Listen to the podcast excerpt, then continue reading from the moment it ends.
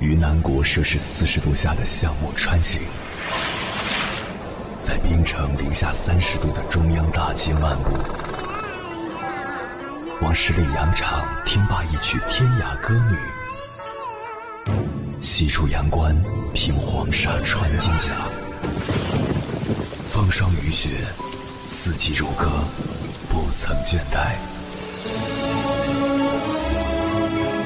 我翻越高山，穿过大河，无所畏惧水深和火热，只为打破这千山万水的阻隔，与你相遇。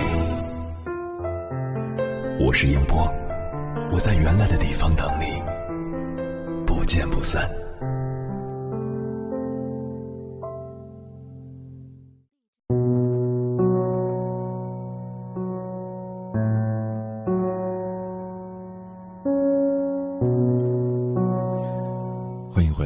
各位夜行者，这里是正在直播的中国交通广播心灵夜话栏目《千山万水只为你》，深夜不孤单，我是迎波，我要以黑夜为翅膀，带你在电波中自在飞翔。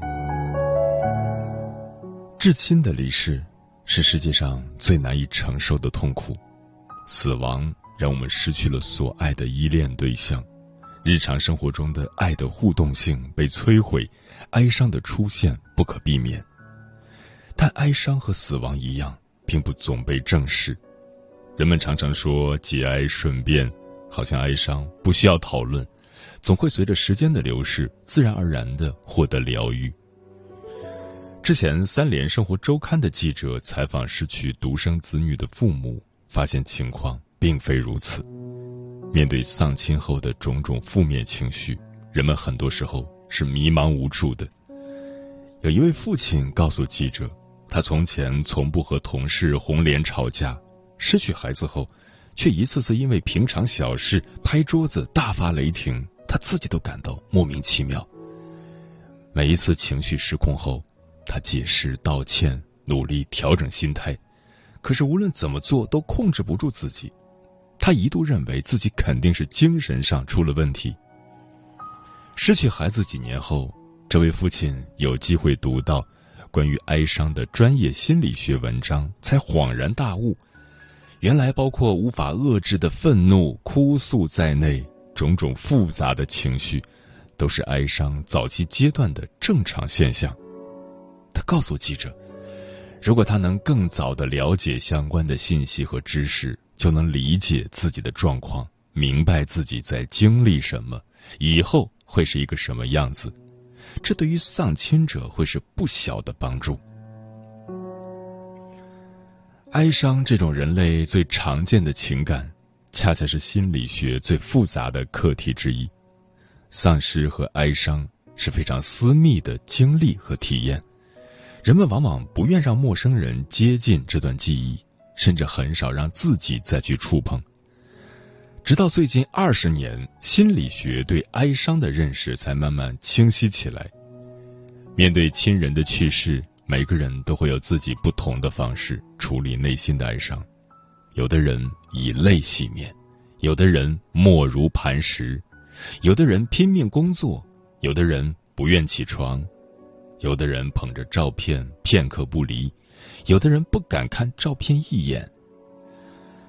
一般来说，人们都会有五大方面的反应：情感反应包括无尽的思念、巨大的悲伤、愤怒、孤独、焦虑和抑郁；认知方面，人们可能有的感受包括对世界和生活失去安全感，对社会、对人失去信任，感到世界不公平等等。在行为上，人们可能有泪流不止、思维反应迟钝、注意力难以集中、与社会脱离、自我封闭等反应；在生理上，可能会出现睡眠及肠胃功能紊乱、免疫系统功能下降、血管疾病出现或加重等情况；在精神上，人们有可能对过去的信仰产生动摇或否定。也可能会寻找新的信仰和精神寄托。我们首先需要了解的是，在丧亲的早期，所有这些现象都是自然和正常的，不要对此感到意外，更不要刻意节哀。当我们揭开哀伤的本质，我们会发现，哀伤是爱。失去挚爱的人，往往会使爱变得更强烈、更深沉。也正因如此，我们才会感到深深的哀伤。哀伤不是无能，不是软弱，它需要宣泄和疏导，而不是压抑。这是在哀伤中重建生命的一个重要部分。调查显示，在失去至亲之后，百分之五十至百分之八十五的人会在事件发生后最初几周甚至几个月内体验到强烈的哀伤情绪，但正常哀伤反应会随着时间的流逝逐渐减轻。这并不意味着失去亲人的痛苦会完全消失，而是我们把哀伤健康的整合进自己的生活，能够适应。挚爱已逝的生活常态，能够感受到生命的活力依然存在，并能带着爱、哀伤、怀念、喜乐、自信，身心健康的生活下去。在心理学上，这被称作整合性哀伤。然而，根据国际上的统计，超过百分之十的丧亲者并不会进入这个新的阶段。二零一八年，世界卫生组织公布了国际疾病分类第十一版，正式新增了延长哀伤障碍。在挚爱的人逝去六个月后，生者对逝者的极度思念仍不断的萦绕心头，不同的哀伤反应随时会被日常生活的各个方面触发。哀伤会严重损害个人、家庭、社会、教育、职业。及其他重要方面的功能，使丧亲者难以正常的工作、学习、做家务、与人交往、处理日常生活事务。延长哀伤障碍并不等同于抑郁症和创伤后应激障碍。根据美国精神医学学会二零一三年出版的《精神障碍诊断与统计手册》所介绍的，哀伤和抑郁有很多区别，比如哀伤的痛苦。往往如同大海的浪上下起伏，抑郁的痛苦情绪则如同一潭死水。丧亲者在哀伤中往往依然保留着自尊，抑郁症患者则感到失去了自尊和自我价值，出现自我厌恶。丧亲者在哀伤中出现的死亡想法或自杀倾向，往往是因为他们希望以死去陪伴逝者。抑郁症患者的自杀念头更多的针对自己，觉得自己无法应对压力，无法承受痛苦。丧亲者在哀伤中会沉浸于关于逝者的回忆里，并会有类似于愉悦的感觉。抑郁症患者会自我指责，思维是消极的和绝望的。失去至亲是严重的创伤，但哀伤并不同于。创伤后应激障碍、延长哀伤障碍和创伤后应激障碍都有闯入症状，一些具有伤害性的往事意念会闯入脑中。当与逝者有关的事物出现在延长哀伤障碍患者脑海中时，他们可能从中得到某种温暖的感觉，而创伤后应激障碍患者只会因为闯入体验到焦虑和恐惧。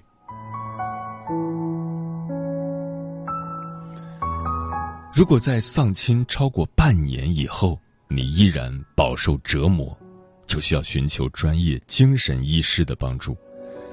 目前，哀伤的疗愈并不存在特效药物，一些抗抑郁药物能够改善丧亲后的抑郁症状，但对延长哀伤症状效果甚微。心理治疗是延长哀伤障碍的主要治疗方法，它和普通的心理咨询不同。抑郁、焦虑的治疗目标是帮助来访者解决焦虑和抑郁，但哀伤咨询是帮助来访者在生活中为哀伤找到一席之地，带着哀伤去生活。当代著名哀伤学者、心理学家、复杂性哀伤治疗开发者玛格丽特·希尔博士在一次演说中提到，人们时常想象丧亲哀伤仿佛是一次旅行的开始，然而，哀伤并不是一个有归程的旅行。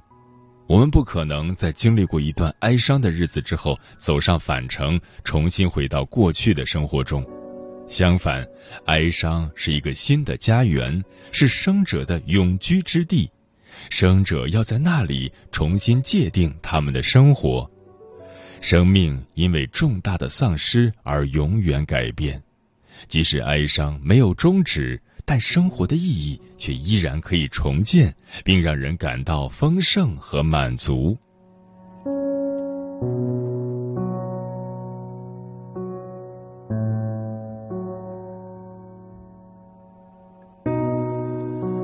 接下来，千山万水只为你心理课堂，跟朋友们分享的文章选自一心理，名字叫《失去至亲到底意味着什么》。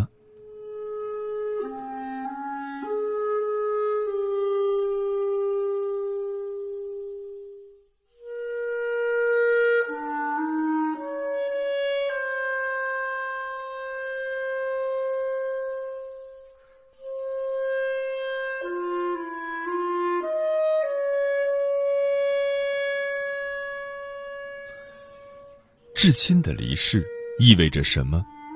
再也见不到的音容笑貌，再也传达不了的感情，再也弥补不了的遗憾。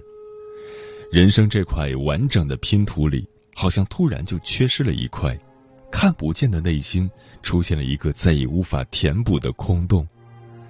如何面对这样一场重大的丧失？该以何种形式面对之后的生活？以后？我还有资格或者能力感到幸福吗？来访者五月执笔写下了他面对这一切的经过。或早或晚，死亡是每个人都必须面对的课题。他的经历也许能给予你一点温暖与力量。至亲毫无预兆的离开，我连眼泪都流不出来。在写下这段文字前。我以为自己已经做好了充足的心理准备，去面对曾经那道抚不平的伤痕。毕竟已时隔两年，毕竟我也有所成长。但当所有记忆在脑海中涌现，我发现自己的视线还是逐渐变得模糊。那是二零二零年初，当时我辞了工作，在家备考心理学研究生。我是个恋家的人。原以为在读研前可以不留遗憾的陪伴父母一年，没成想所有的美好都定格在了二零二零年的四月。那一天太过于平常，以至于在往后的日子中，每每想起，我都无法捕捉到预示这一场不幸发生的蛛丝马迹。爸爸像往常一样一早就出门爬山，回来后还没到饭点。所以洗完澡，他便打算躺下休息一会儿。我在隔壁书房看书，妈妈在准备午餐。这本是普通而美好的一天，直到听到房间传来妈妈无助的呼喊。看着倒在地上、呼吸微弱的爸爸，我手足无措的给他做着心肺复苏，心里不断祈祷他能睁开双眼。就这么一遍一遍的按压。我不知道自己这个动作重复了多少次。当医护人员赶到，我起身站在一旁，看着他们奋力抢救，看着他们宣告失败，看着妈妈在一旁哭成泪人，看着闻讯赶到的亲戚朋友在诧异中默哀，我就只是这么默默看着，仿佛一切与我无关。过后的每个日夜。每当想起这个场景，我都会哭。我只是不明白，为什么偏偏那一天我哭不出来。之后的那些日子，似乎就变得模糊了。每当身边人给予我安慰，我都笑着告诉他们：“我在学心理学，我不会有事的。”但真的不会有事吗？从那天起，我收起了衣柜里的裙子。告诉自己，这个家需要一个男性角色来维系。我不再接受异性的好意，担心这是对刚刚失去爱人的妈妈的刺激。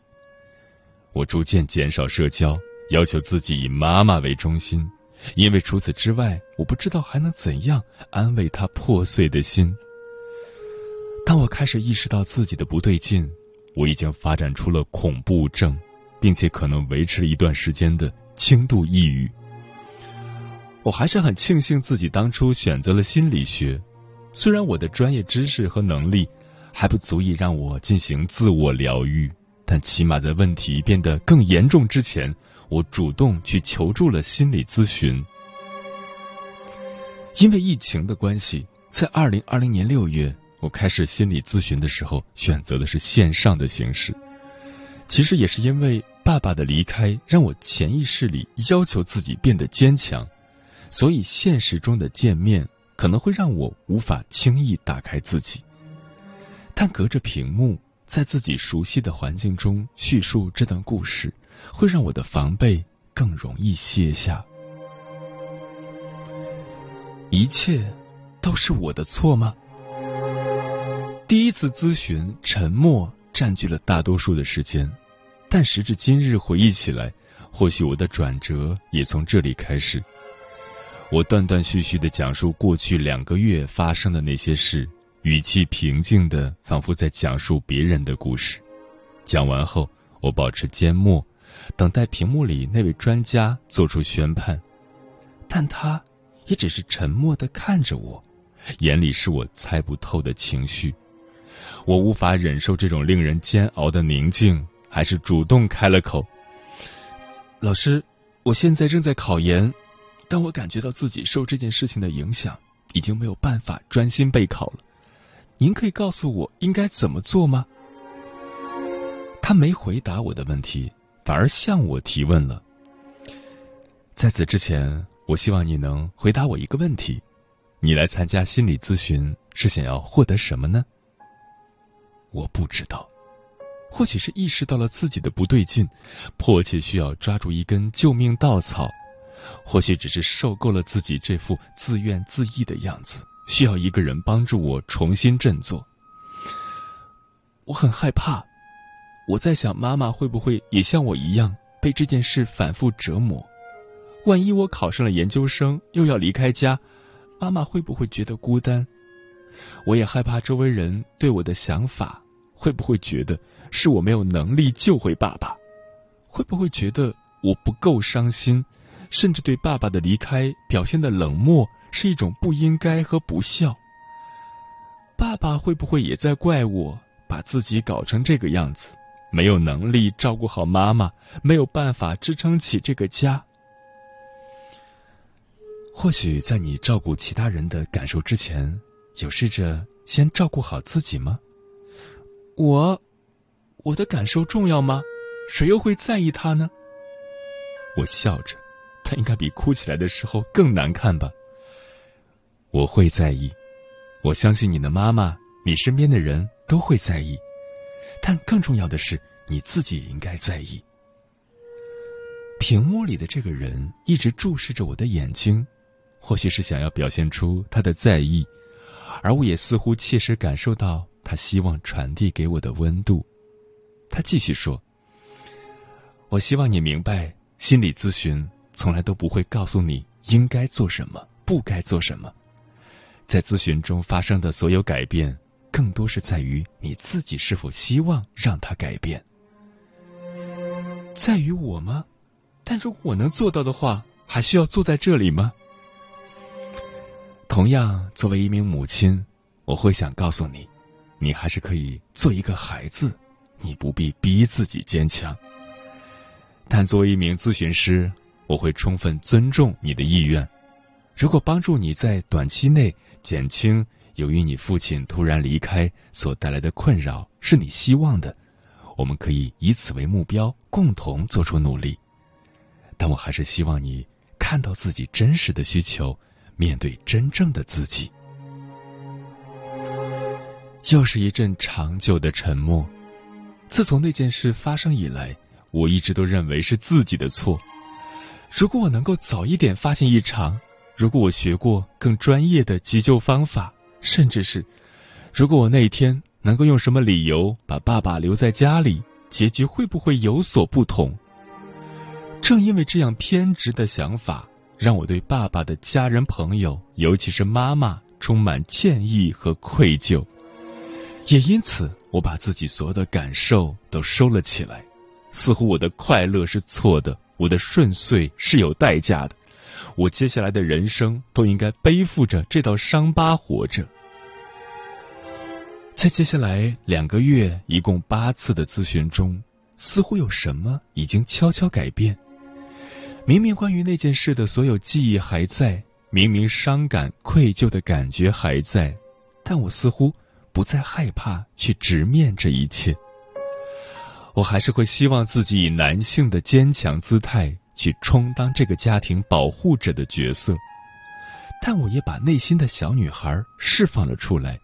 她依然可以让情绪自由的表达，我还是会一切以妈妈为先，但我也选择和自己和解，和妈妈约定好，我们都要努力去追求自己的理想和幸福。只要亲情的连结存在，家就永远都在。在最后一次咨询中，咨询师问了我一个问题。现在还会经常想起爸爸吗？还是会的，只是记忆不再定格在他离开的那天，不再充斥着内疚和无助的情绪，而是更多回忆起过往快乐的场景。《寻梦环游记》中说过，一个人真正的死亡是被世人遗忘。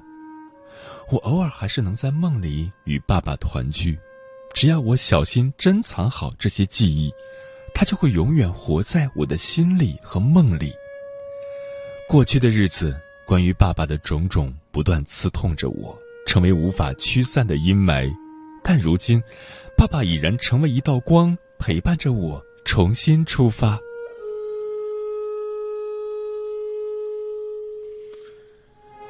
我们什么都没忘记，但是心在慢慢复苏。二零二一年。我如愿考上了心理学研究生。面试的时候，导师问我为什么会选择临床和咨询方向。我再次平静的叙述了那段故事以及自己接受心理咨询的经历。我的想法很简单：曾经我也有过黑暗的日子，有人牵着我的手，带我找到了一束光。或许在未来，我也能够成为别人的光，帮助他照亮前行的路。清明假期，我回了一趟家。原本还担心着妈妈的情绪，但我们坐在爸爸灵位前时，却能够平静，甚至微笑着谈起过去的种种。我们都没有忘记爸爸，但是都能够继续往前走了。妈妈已经能够一个人好好生活，我也有了正在为之努力的目标。我们挽着彼此的手前行，过去。就让它停留在过去，回忆并不会禁锢前进的脚步。或许还有很多人与我有相似的经历，我不会像其他人一样劝你看开一点，劝你要坚强。相反，你可以流露出软弱，可以放肆大哭，但也请相信，这个世界上会有人愿意倾听我们的故事，抚慰我们的情绪。如果撑不下去了，可以不必再孤军奋战。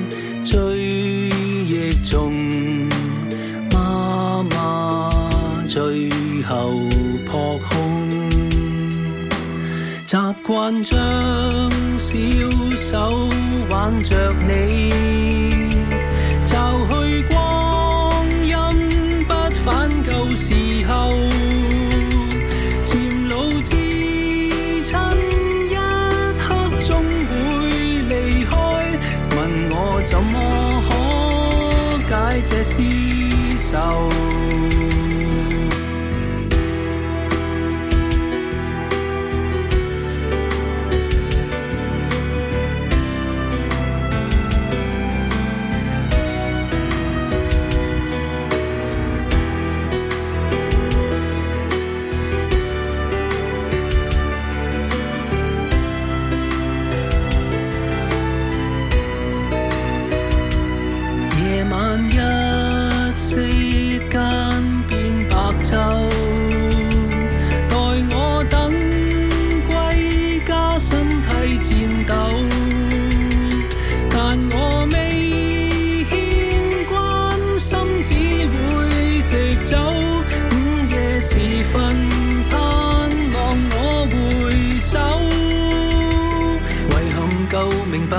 别你眷国后，原谅我成熟透怀念昨天的拥有。愿你愿你在远方宇宙已经不怕别离，此刻不再别离。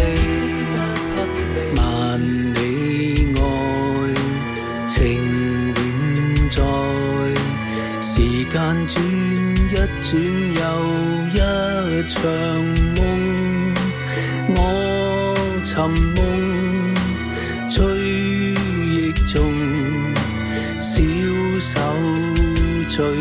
头扑空，